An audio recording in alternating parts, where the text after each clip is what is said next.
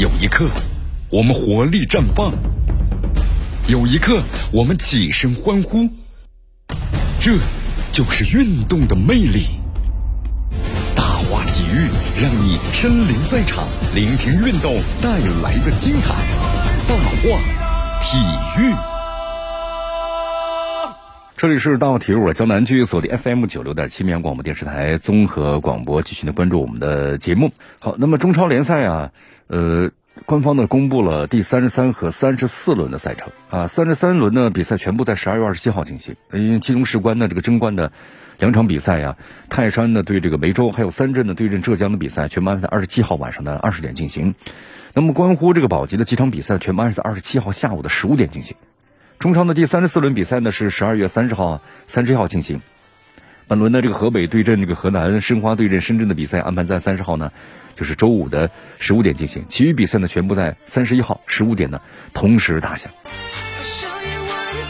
好，那么同时呢，你看十二月三十一号啊，就今年的最后一天了，那么也是这个二零二二赛季啊解决历史欠薪的第三个节点，也是这个二零二三赛季啊准入的第一道生死关。那么随后呢，还会将有着二零二三赛季啊准入的审核。那么届时审核的关键内容呢，就是二零二二赛季那么是不是存在着欠薪的问题？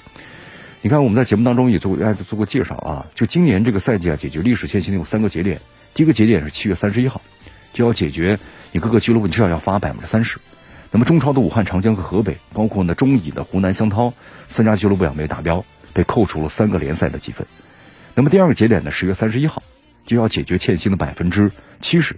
那么中超的上海申花、武汉长江、河北，还有中甲的陕西。长安的竞技、四川九牛、黑龙江的这个冰城啊，等等等等，也都没达标，扣了六分。啊，第三个节点呢，就是今年的最后一天，十二月三十一号。那么各个俱乐部要解决所有的历史欠薪啊，你要不解决的话，明年可能你这个准入资格就不够，那就要降级或者是取消准入资格的处罚。所以对咱们这个俱乐部呢，不是当然都要影响的。但你这个欠薪你不解决的话呢，你会影响到整个的一个球员。整个俱乐部都无法走入一个健康发展的这个轨道，就这些问题呢，要必须要解决。好，中国足球的话呢，有关于这个孩子打假的事情啊，你看这个这两天广东省纪检委呢通报了广东省这个省运会啊男子呢十五岁这个足球队啊假球的事件的处理结果啊，那么中央纪委呢国家监察委网站也对外进行了公布。你看，对这个十六名人员进行了相应的问责，这个处罚呢可谓是相当的这个严厉啊。